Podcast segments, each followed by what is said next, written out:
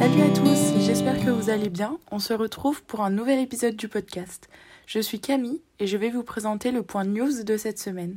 Concernant l'école, elles auront lieu jeudi de 8h à 23h59 sur notre site tutoweb.net.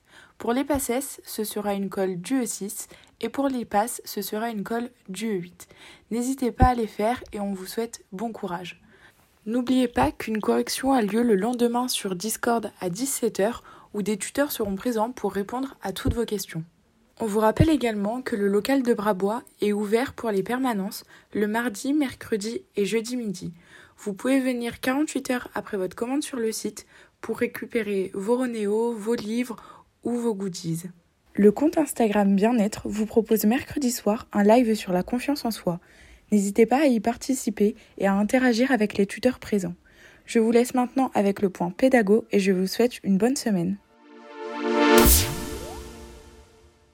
Salut, c'est Lou et on se retrouve pour le point pédago de la semaine. Pour les passes, cette semaine, c'était votre dernière semaine de tronc commun et vous avez vu de l'UE8 avec l'hypnose et douleur, la vie génitale de la femme, l'immunothérapie, mais également de l'UE7 avec l'activité physique et la sédentarité. Euh, donc là, euh, l'UE7, ce sont toujours des QCM assez simples, mais il faut connaître les définitions vraiment sur le bout des doigts. Vous avez également eu un cours en UE8 sur la kinésithérapie, ça permettra peut-être d'avoir des nouvelles perspectives pour certains.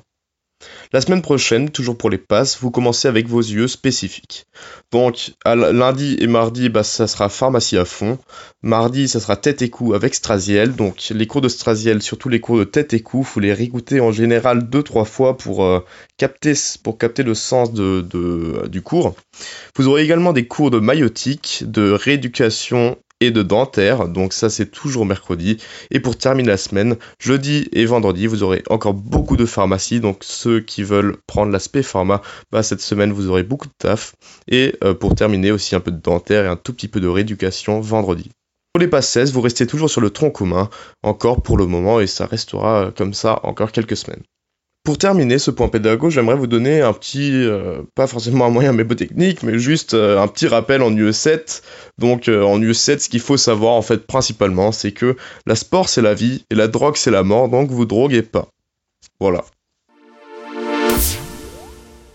Bonjour à tous, moi c'est Lucas et cette semaine je vais vous raconter une petite histoire insolite qui s'est déroulée il y a peu de temps au Yémen. En effet, une petite équipe de pêcheurs a réussi à récupérer pas moins de 127 kg de vomi de baleine. Alors vous allez me dire, ouais, c'est un peu dégueu quand même, ils ont des hobbies étranges ces gens. Mais ce qui est encore plus étrange, c'est qu'un homme d'affaires est prêt à payer 1,2 million d'euros pour acheter l'ensemble de la substance à la petite équipe de pêcheurs. Là, c'est vraiment bizarre. Mais en fait, pas tant que ça. Il y a une explication assez logique derrière tout ça. Ce vomi de baleine, on l'appelle plus généralement de l'ambre gris. Et cette substance est sécrétée par des glandes situées dans l'estomac des baleines. Elle est ensuite régurgitée par le mammifère et est récupérée par les pêcheurs.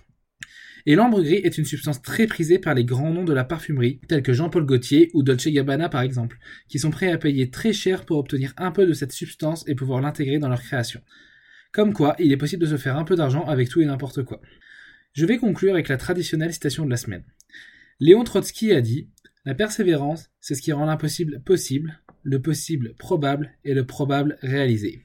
Bonne semaine à tous et bon courage